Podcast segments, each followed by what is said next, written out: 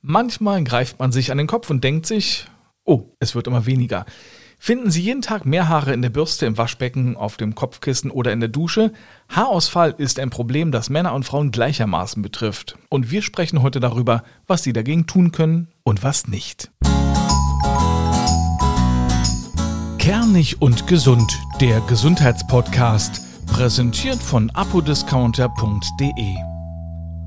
Einen schönen guten Tag zu einer brandneuen Ausgabe Kernig und Gesund. Ich bin Mario D. Richard und bespreche jede Woche mit Experten ein Gesundheitsthema. Und das ist heute der Haarausfall. An meiner Seite hören Sie Dr. Alice Martin, Hautärztin in Weiterbildung und Mitgründerin der Hautarzt-App Dermanostik. Schönen guten Tag. Vielen Dank. Ab wann spricht man denn von krankhaftem Haarausfall? Ich denke, dieser Podcast ist etwas, da werden sich richtig viele freuen, weil die meisten denken, ich habe Haarausfall.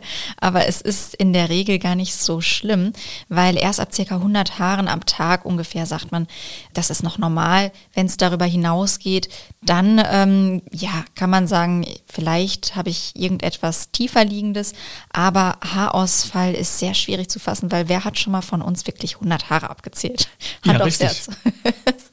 Ja, das heißt aber, wenn es im Prinzip schon so ein bisschen büschelartig ist, genau. Dann also man kann sich das so vorstellen, wenn man merkt, es wird lichter. Und das kann man schon bemerken. Man guckt sich einfach die ganze Kopfhaut an. Man schaut, wenn ich jetzt meine Haare kämme, plötzlich verliere ich sehr viele. Aber da muss man auch darüber nachdenken, habe ich jetzt auch jeden Tag regelmäßig gebürstet oder habe ich jetzt mal zwei, drei Tage die Haare nicht gebürstet? Gibt es viele Menschen.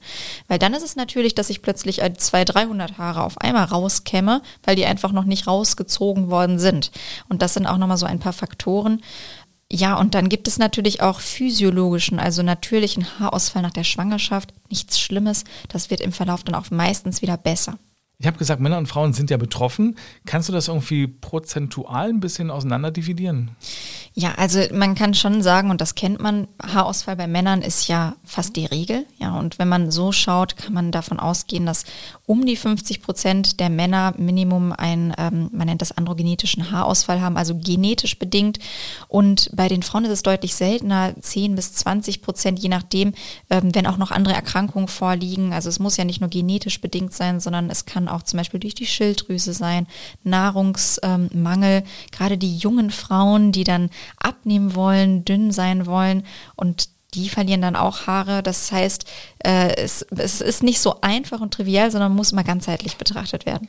Und ich muss sagen, ich beneide jeden Mann, auch aus dem Fernsehen, der noch so dichtes und volles Haar hat, da ist halt die Frage, wird da schon getrickst oder ist das wirklich so? Ne? Wenn du sagst 50 Prozent, dann müssen ja 50 Prozent der Männer zum Beispiel auch im Fernsehen, wenn man die sieht, äh, ja, lichtes Haar haben, aber es ist halt nicht so. Ja, also äh, was man auch sagen muss, ähm, gerade wenn du sagst im Fernsehen, man kann schon sehr gut tricksen. Es gibt ja auch Sprays, die künstliches Haar haben oder das Ganze ein bisschen dunkler erscheinen lassen. Und äh, lichter kann ja auch sein, zum Beispiel nur, wenn jemand sehr groß ist, dann sieht man das nicht im ähm, Kopfscheitelbereich. Ja, äh, es muss in der Regel nicht ich nehme jetzt mal meinen Vater als Beispiel, der hat auch ganz, ganz tolle Haare. Äh, aber man muss auch wissen, wie man sich das so positioniert, damit es toll und voll aussieht. Und äh, wenn man wirklich den Haarensatz nach hinten zieht, sieht man schon bei den meisten, okay, es fängt langsam an. Welche Form von Haarausfall gibt es denn? Ja, also wir machen, ich mache jetzt mal so Schubladen auf. Ja, genau.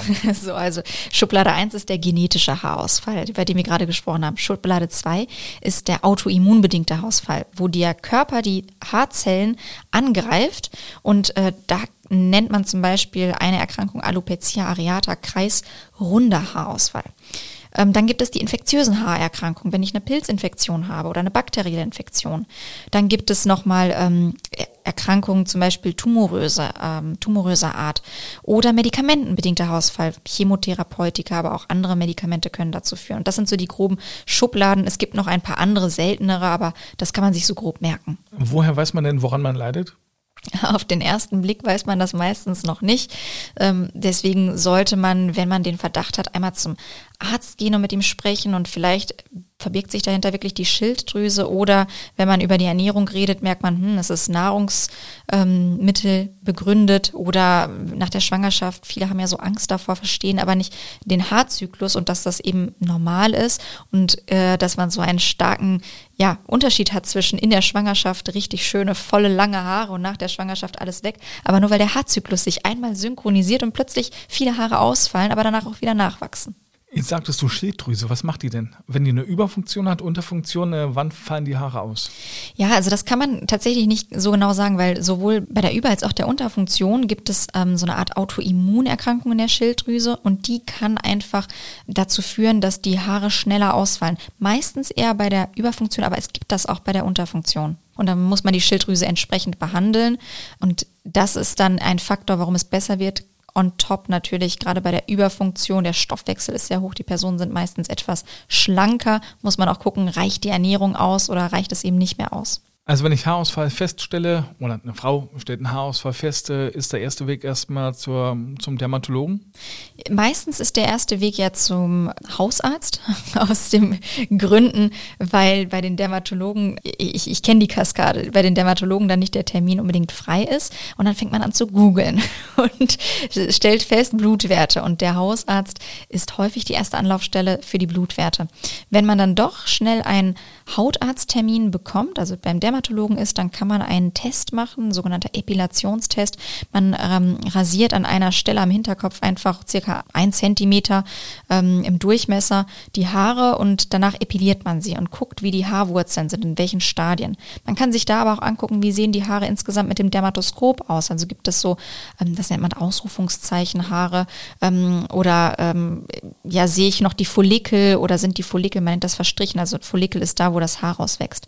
Und wenn das verstrichen ist, also nicht mehr richtig sichtbar, dann heißt es, dass schon eine Zerstörung der Haarwurzel da ist. Ja, und dann fängt der Dermatologe natürlich an zu gucken, woran liegt das, fragt dann nach und macht dann so verschiedene diagnostische Untersuchungen. Die Gründe können manchmal auch Vererbung sein. Also wenn der Opa zum Beispiel schon lichtes Haar hatte, ist es so, dass der Sohn oder der Enkel das auch bekommt? Häufig, also es muss nicht zwingend so sein, aber häufig ist das so und ähm, der Verlauf ist immer sehr ähnlich. Also zuerst an den Schläfen ähm, fängt es langsam an, dass es ähm, ja nach hinten geht und man hat dann nochmal im Kopfscheitelbereich, man kennt das auch bei den Mönchen, dass es da weniger wird. Ganz besonders bis zum Schluss bleibt so eigentlich der ganze Bereich um die Ohren herum, am Hinterkopf herum sehr stark ausgebildet, weswegen man von dort Haare entnimmt, wenn man eine Haartransplantation macht und sie dann wieder nach vorne verpflanzt. Ich habe irgendwo mal gelesen, ähm, dass Haarausfall auch äh, daran liegen kann, dass man einen Vitaminmangel hat. Helfen denn tatsächlich äh, Vitaminpillen? Ja, sie helfen. Also man muss jetzt mal gucken, habe ich den Haarausfall, weil ich zu wenig Vitamine habe? Dann ja. Wenn äh, das nicht die Ursache ist, dann werden sie auch nicht groß helfen. Aber wenn wir uns die heutige Ernährung anschauen, und da kann ich mich jetzt auch nicht von frei nehmen, ist das ja schon so, wir ernähren uns sehr unterschiedlich. Auch äh, achten wir nicht immer darauf, dass wir jetzt sehr ausgewogen äh, uns ernähren. Und ich denke auch nicht viele wissen, welche Vitamine man für was braucht. Und deswegen gerade Biotin, also Vitamin H, ist ähm, das Vitamin für Haare, Haut und Nägel, ähm, da, das man sozusagen substituieren sollte. Ich gehe einen Schritt weiter und sage, es ist durchaus sinnvoll, bestimmte Tabletten einzunehmen, einmal alle zwei, drei Tage, so Multivitamintabletten, die einfach alles einmal abdecken. Und dann muss man sich nicht on top noch Gedanken machen, ist auf meiner Frühstücksplatte alles drauf, was ich brauche. Es gibt ja auch so Mittelchen, das sind meistens Tinkturen, die massiert man sich wochenlang dann in die Kopfhaut ein muss die mindestens drei bis sechs Monate nehmen und die sollen dafür sorgen, dass die Haare wieder sprießen. Was hältst du davon? Meistens ist es mit Koffein und äh, die Idee dahinter ist, dass ich die Durchblutung anrege. Also das bedeutet, ich versuche, dass meine Haarwurzeln aktiviert werden, gut versorgt werden mit Nährstoffen. Durch die Massage habe ich natürlich den erhöhten Durchblutungseffekt. Äh, ich sehe das immer so, ja, zweigeteilt. Zum einen steckt da Achtsamkeit hinter, also indem ich mich täglich damit beschäftige, massiere, habe ich schon einen Verbesserungseffekt. Auf der anderen Seite ist aber auch ein starker Fokus darauf. Und ich weiß, dass viele sich so auf die Haare fixieren. Ich habe auch im Bekanntenkreis äh, Personen, die sagen, Mensch, ich habe kaum noch Haare und wenn ich drauf gucke, denke ich, das sieht aber ganz gut aus. Also das ist äh, gar nicht so schlimm. Es ist eigentlich, ich manchmal sehe ich es auch gar nicht, bin ich ganz ehrlich. Und ähm, das ist der Nachteil davon. Ja, und das, was auch ganz, ganz wichtig ist, der Effekt ist nicht richtig, richtig groß. Ja, der ist, ähm, ja, wie wenn ich sage, da ist eine Wüste und ich äh, möchte jetzt, äh, dass da Blumen wachsen, ja, dann darf ich jetzt nicht mehr erhoffen, dass indem ich jetzt da rumlaufe, äh, plötzlich Blumen wachsen. Ich muss schon eine Strategie entwickeln und gucken, ich baue mir kleine Oasen auf und und und. Also da muss schon mehr passieren, damit ich wirklich einen Effekt, einen großen Effekt habe. Und nach einer kurzen Pause reden wir weiter darüber, was man gegen Haarausfall machen kann.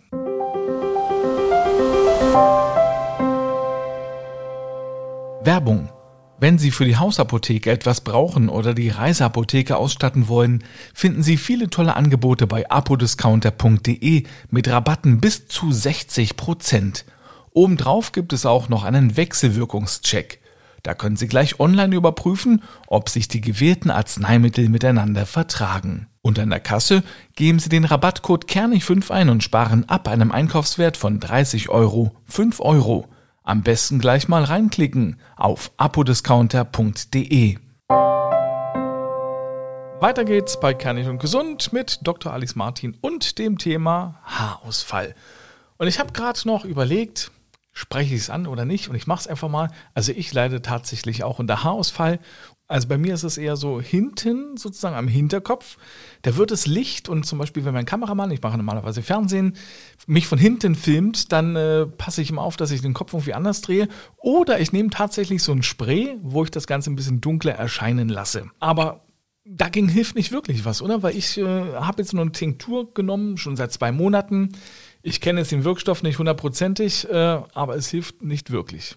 Da kommen wir wieder zum Anfang. Wahrscheinlich sehen die anderen die Aufnahmen sagen, Mensch, der hat so volles Haar, weil du es perfekt ausrichtest.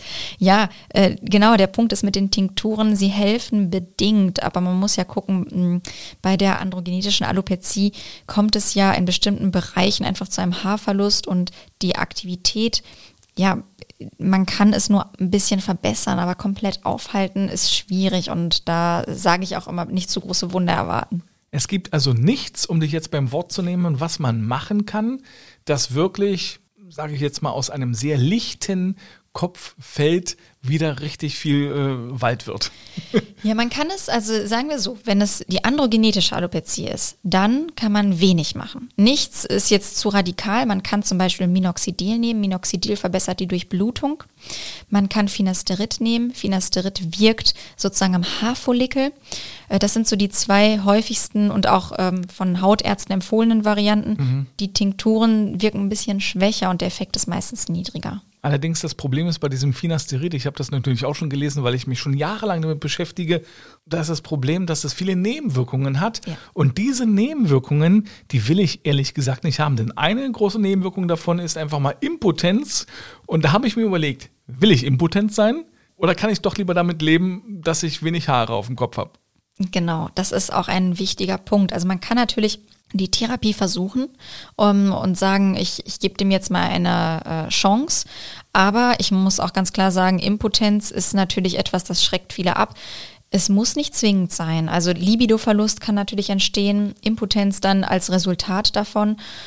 Ähm, meine Empfehlung ist, ich würde das individuell absprechen, gucken, ist das wirklich ausgeprägt oder äh, ich meine, auch gesellschaftlich ist es total anerkannt, muss man auch ganz klar sagen, dass das ähm, gibt andere Erkrankungen, die sind noch, da guckt man noch viel mehr hinterher und viele, auch jetzt finde ich das ganz schön, es gibt viele Menschen oder Männer, die aktiv auch eine Glatze tragen und denen steht das auch extrem gut.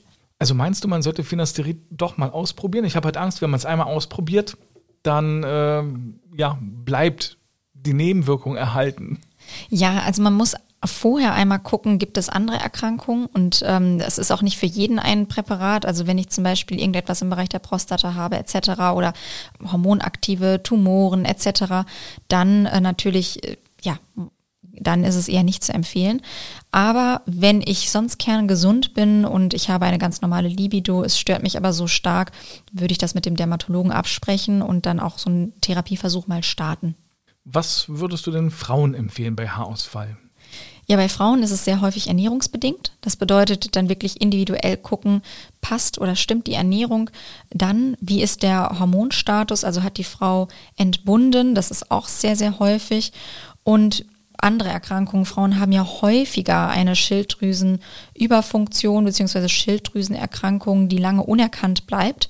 Das auch immer mit abklären Und wenn alles stimmt und es ist wirklich eine androgenetische Alopezie, kann man auch mit Minoxidil gut behandeln. Darunter wird es meistens auch äh, deutlich besser. Also Frauen haben eine bessere Quote, dass die Haare wieder voller werden und nicht so licht. Und auch da gilt natürlich ja als letzte Instanz die Haartransplantation. Aber bei Frauen ist das Verteilungsmuster anders. Also es wird meistens ein diffuser Haarausfall, nicht wie bei den Männern dieses klassische Verteilungsmuster.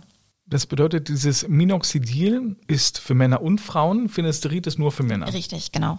Welche Nebenwirkungen hat Minoxidil? Also Minoxidil ist eigentlich ein Präparat, das bei Bluthochdruck eingesetzt wird. Das führt zu einer Erweiterung der Gefäße. Damit ist die Durchblutung verbessert. Und das ist eben auch eine der Nebenwirkungen. Man trägt es lokal auf, auf die Kopfhaut, lässt es einwirken, dass der Blutdruck ein bisschen ja, absinkt, dass das Gesicht rötlicher wird. Natürlich, weil die Durchblutung angeregt ist. Was sind jetzt deine Empfehlungen als Hautärztin, wenn man sich ähm, ja als Mann, sage ich jetzt mal, unwohl fühlt in seiner Kopfhaut? Also deine Empfehlung ist, habe ich vorhin schon rausgehört, äh, kurz schneiden die Haare, also fast Glatze sozusagen. Dann ist die Möglichkeit da, dass man sich Streuhaare raufmacht. Finde ich persönlich jetzt nicht so gut, weil. Äh, nee, das ja, sind ja die, genau, also die medizinischen äh, Varianten sind ja Minoxidil, Finasterid ähm, und in der letzten Instanz die Haartransplantation. Und da muss ich aber sagen, die Haartransplantation hat ganz tolle Ergebnisse.